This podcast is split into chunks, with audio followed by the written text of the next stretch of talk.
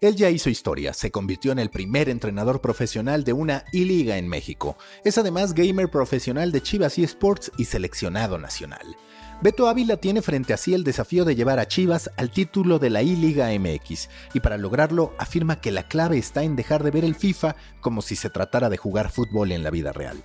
La clave, asegura, es el entendimiento del sistema, saber qué hacer en el momento exacto. Además, habla sobre la trascendencia de la I-Liga para la industria de los eSports y de la gran oportunidad que para los gamers profesionales representa la conversión en entertainers. Les recuerdo que las fallas técnicas son patrocinadas por el coronavirus. Ahora sí, vamos con The Coffee Call, Beto Ávila, gamer profesional, entrenador de Chivas eSports, México.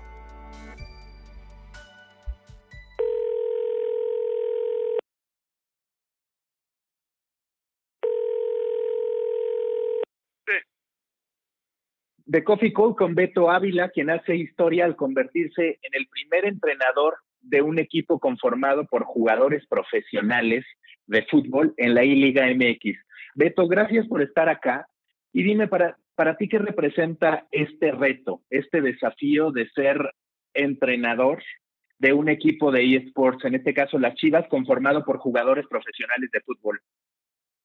Pues es una gran oportunidad ya que podemos, puedo eh, demostrar de alguna manera que los videojuegos no solo ayudan como medio entretenimiento, sino que se pueden llevar a otro nivel, ¿no? Ahora, pues me tocó a mí enseñar un poco de lo que sé hacer, eh, ponerme granito de arena al estar practicando con los jugadores y enseñarles en qué pueden mejorar. Y pues eso es, es un orgullo, pues ser el primero en esto, en México. Cuando tú analizas tu trayectoria y cuando tú pues ya eres un especialista no solamente en jugar, sino en observar el rendimiento en materia de FIFA, ¿cuál es para ti la diferencia más notoria entre un jugador profesional de FIFA en este caso y un jugador pues que puede ser bueno pero que no está en el profesionalismo? Es que en un juego como FIFA muchas veces la gente quiere jugar eh, fútbol real. O sea, como tú juegas en la vida real, pero al ser un videojuego, al tener diferentes, no sé, animaciones, dinámicas, eh, no siempre se juega igual para, para ganar. Tienes que hacer diferentes jugadas, diferentes, eh, eh, diferentes tiros, diferentes pases que a lo mejor en la vida real no serían posibles. Y es por eso, pues al ser un videojuego no, muchas veces no estás acostumbrado como a jugar a un estilo distinto, entonces tienes que estar practicando, practicando, practicando para ser bueno en eso y, y no quedarte con la idea de que juega como fútbol real. Entonces esa es la principal, eh, lo, lo principal que veo, ¿no? Que pues, la gente quiere jugar FIFA como se juega fútbol real, pero la verdad es que es muy distinto. Y cuando tú analizas, porque por ejemplo, en términos del fútbol real, muchas veces se dice que el parado táctico, la formación, puede ayudar a que, a que equipos no tan talentosos puedan conseguir un buen resultado. Y lo vemos cada vez más, ¿no? Con equipos que se van a la defensiva, que aguantan durante todo el partido y que por ahí anotan una vez.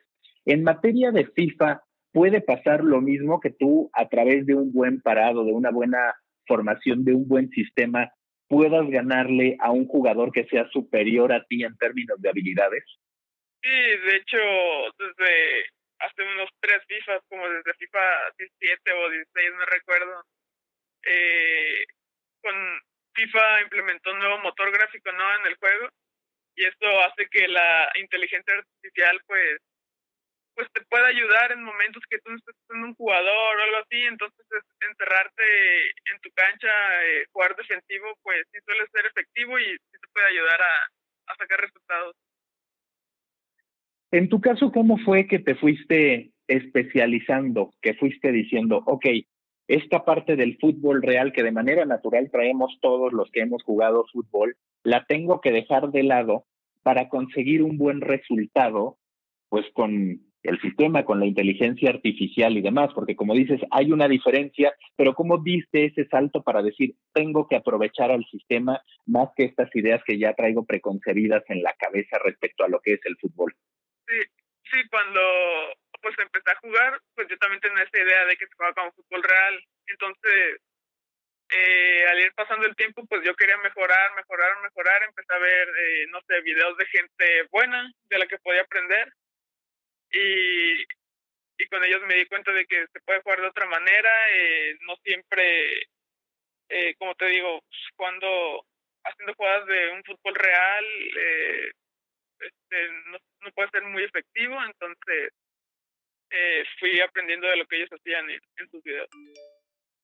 Y para las personas comunes, digamos, para los jugadores, ahora que has platicado con ellos de esta aportación o de estos hacks que se pueden hacer a partir de cómo está diseñado y programado el juego, ¿resulta tan atractivo jugar una vez que aprendes estos trucos o se convierte en algo más metódico, digamos? Eh, pues con lo que he jugado de los jugadores, ellos, pues, eh, no tienen como que una gran noción todavía de lo que les estoy explicando, ¿sabes? Porque a veces les digo así de que no se entren, a veces los cabezazos no sirven en este juego, pero ellos siguen centrando, quieren seguir jugando en su juego, ¿sabes? Entonces, eh, sí es algo complicado, eh, pues que salgan de, de este rol, ¿no? De que piensen que, que es fútbol real y que se juega igual y, y sí es algo complicado enseñarles cómo, cómo jugar este juego. Para ti, ¿qué ha sido lo más destacado de estar entrenando con ellos, de estar viéndolos jugar, de en cierto modo tener pues una autoridad, una posición en la que alguien más joven, en la que alguien que no es futbolista profesional, que no está en sí en la industria del fútbol, salvo por la parte de eSports, les puede ir aconsejando y ellos pueden ir aprendiendo? Sí, al principio pues sí fue algo raro, ¿no? Así como de repente pasas de tú jugar un videojuego y ser bueno en él, a que de repente te digan, oye, este, vamos a hacer un torneo de con jugadores profesionales, tienes que ayudarles a que sean mejores. Entonces sí fue algo raro, pero a la vez eh, me dio mucho gusto que, que pudieran contar conmigo y de que se me diera esta gran oportunidad. ¿Cuáles dirías que son tus objetivos inmediatos?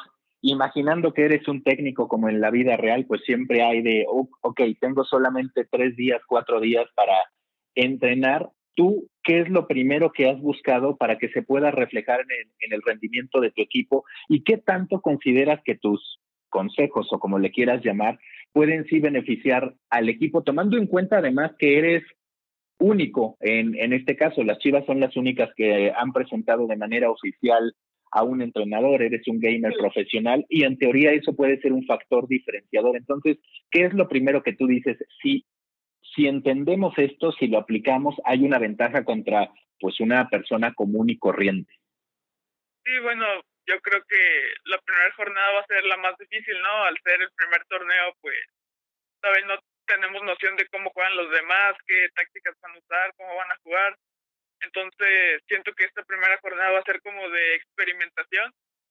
Eh, también me va a servir a mí para ver los demás partidos. Quiero saber qué, qué este, cómo juegan los demás jugadores eh, y, y cómo podemos sacar los resultados. A ti jugando contra ellos, ¿cómo te ha ido en, en los enfrentamientos directos? Eh, yo les he preguntado que cómo quieren que jueguen, ¿no? Si con mi máximo nivel o, que los deje jugar como para, para ver cómo juegan. Y pues la verdad es que no, no he perdido ningún partido contra ellos. Eh, de hecho, tengo por ahí una apuesta con Dieter que si no me puede ganar, ahí me, va a dar un premio. Entonces, ya, eso está bien, ¿no? Pues se ve que los jugadores confían en mí, creen en mí y son confiados también. Y jugando a tu jugando a tu máximo nivel, te resulta muy sencillo ganarles, y no lo digo en términos de burla, sino para entender un poco la diferencia entre jugadores que puedan tener un nivel aceptable y lo que juega un gamer profesional.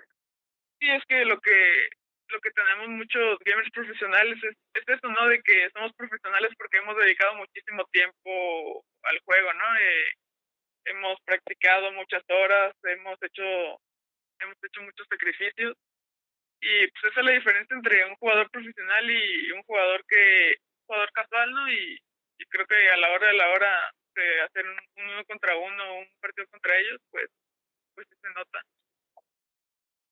Cuando tú analizas la evolución de los eSports y en particular del FIFA, entendiendo que es solamente un componente de todo un universo de disciplinas, para ti, ¿qué va a, a representar la I-Liga MX? No solamente como un espectáculo en el que hoy hay futbolistas profesionales tomando los controles para sustituir esta falta de fútbol por el coronavirus, sino hacia adelante. Es decir, para ti, ¿qué tiene que pasar para que esta I-Liga sí represente a los eSports, ya no necesariamente con los jugadores profesionales de fútbol tomando los controles, sino pues con jugadores como tú, es decir, que la escena masiva, que la televisión se fije en competencias de FIFA con gamers profesionales.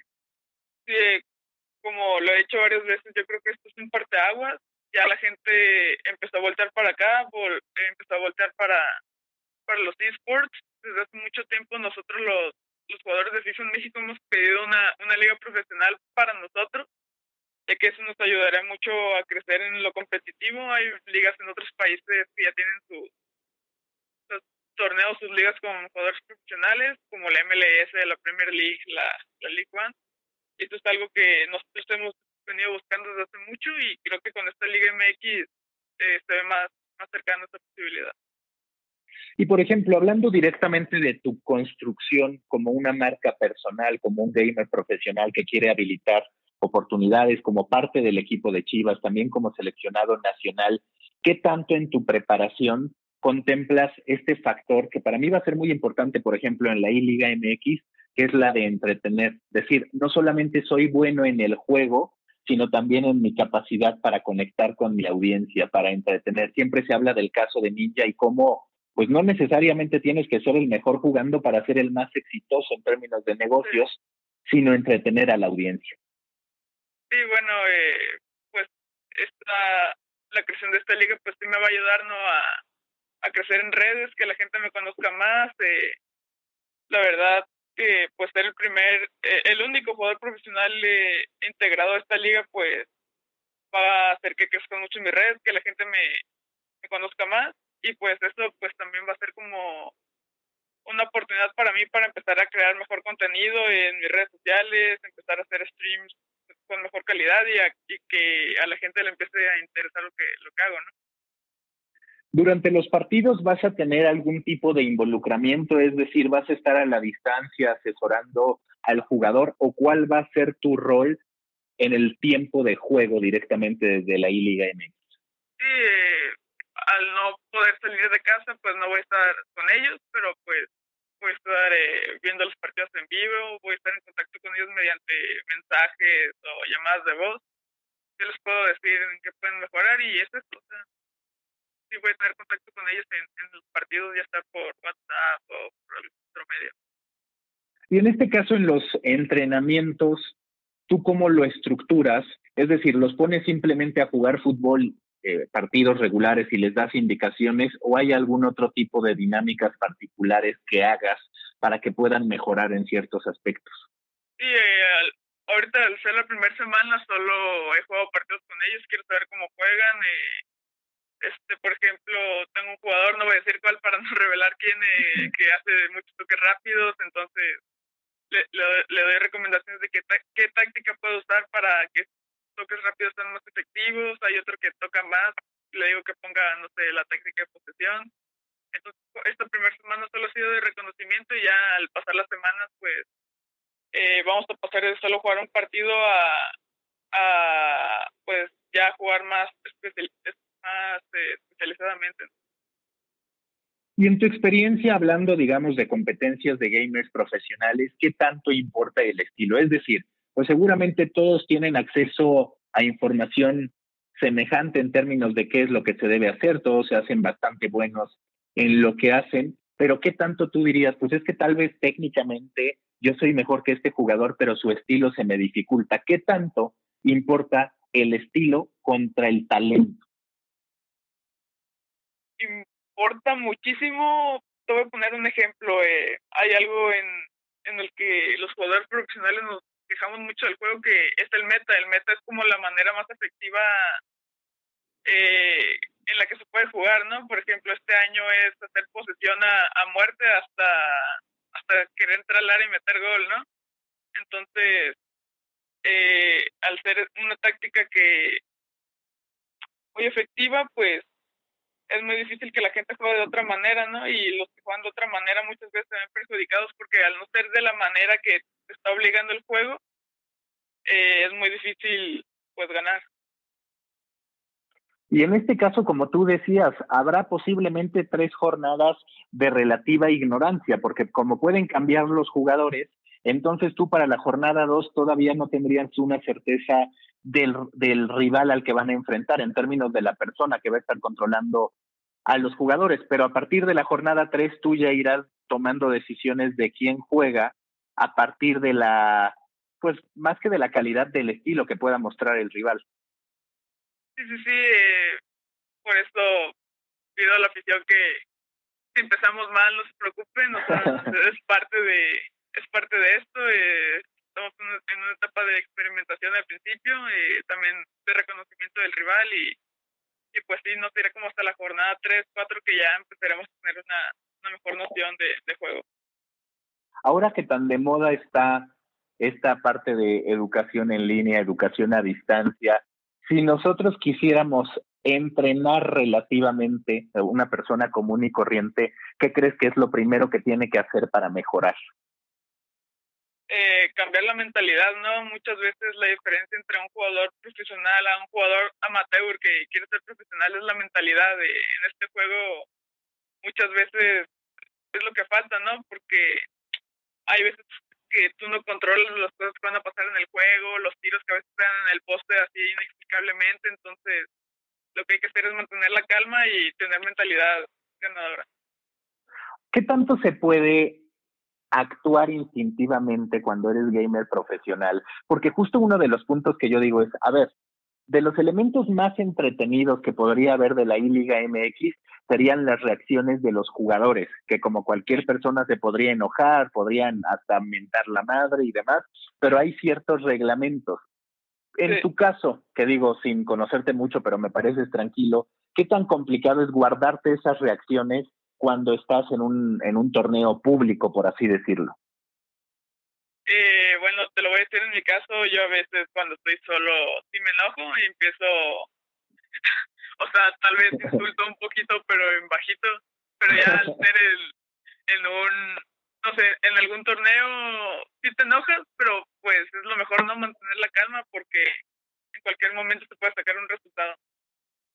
Pero ¿estás de acuerdo que por ahí, pues uno de los puntos naturales, sobre todo tratándose de fútbol, es cómo volver pasional el gaming profesional? Es decir, porque tú ves a los jugadores y algo de lo que se vuelve emblemático son sus reacciones, sus festejos y demás, que es un elemento que no está tan presente en términos humanos, y en el juego que celebras y demás, pero quizás tendrá que irse modificando esa percepción para ver de qué manera el gamer puede ser parte de la celebración de su equipo, porque habitualmente, y de acuerdo a lo que he visto, son frías. No sé qué opinas. Sí, pues eh, es muy difícil tener como una celebración eh, personalizada de, del gamer, ¿no? Eh, la mayoría de veces es solo gritar el gol así con euforia, pero pero pues ya sería más de cada quien hacer un bailecito o algo, ¿no? Entonces, eh, sí, está difícil ese tema, pero yo creo que con el paso del tiempo eh, algo se tendrá que encontrar para, para hacer que cada jugador tenga pues estampa, ¿no?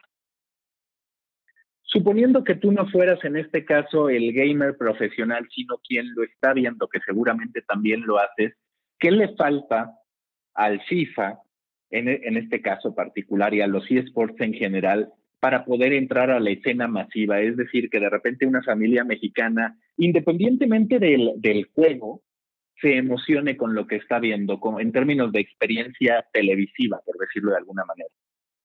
Eh, primero apoyo y lo segundo sería, pues, mente abierta, ¿no? Muchas veces eh, hay gente que dice, ¿por qué veo eso? ¿Por qué veo gente jugando frente a su monitor? No, eso no sirve de nada. Y pues no, o sea, hay muchísima gente que está empezando a ver los esports que la verdad sí, les empieza a apasionar. Eh, lo ven como un mero entretenimiento, entonces, pues serían, es, ¿no? Primero, este, ¿Qué había dicho, Julio? la primera. La... Eh, sí, hablar, hablar, hablar de cómo se podían, se podría, digamos, hacer pero... Sí, sí, sí. Bueno, eso, tener mente abierta y, y el apoyo. Cuando tú visualizas este crecimiento de los eSports, ¿qué te gustaría que pasara con el equipo de Chivas eSports? Digo, son un caso único en México, el de avanzada, que han dado esfuerzos ocasionales por parte de América, de Cholos, por ahí de Pachuca, pero ustedes son los que están ya de manera consistente y compitiendo en distintas disciplinas. ¿Qué te gustaría que siguiera para este equipo de Chivas eSports? Pues esas ganas de innovar, ¿no? Pues, a Chivas eh, siempre se le ha conocido porque es un equipo que, que quiere innovar siempre, ¿no? Ya, ya pasó con Chivas TV, mucha gente lo criticó, pero siguen siendo el primer equipo con una plataforma online, ahora con el tema de los esports, entonces lo que yo pediría y que, y que me gustaría que siguiera, no solo en el tema de esports, sino en Chivas en general, es que es eso, que sigan eh, emprendiendo en todo lo que hagan y sean los revolucionarios de, de este deporte.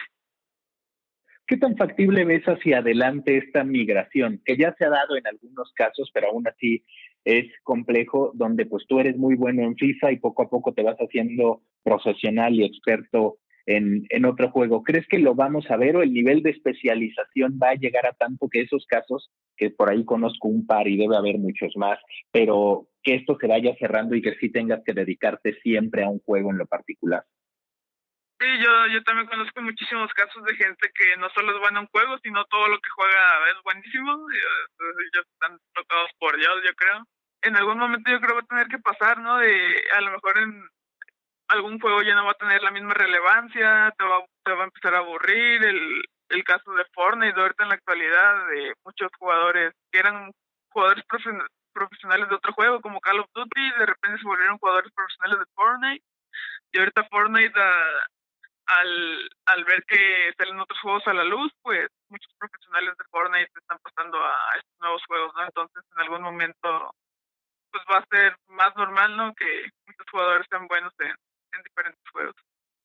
Se hace de pronto mucho énfasis en que los buenos jugadores de eSports son jóvenes, eh, o muy jóvenes, de hecho. Eh, en el caso de FIFA, ¿tú también percibes que hay una gran ventaja para los que son más jóvenes en términos de habilidades o lo ves más en, en juegos de shooting y demás? En juegos de shooting lo veo más.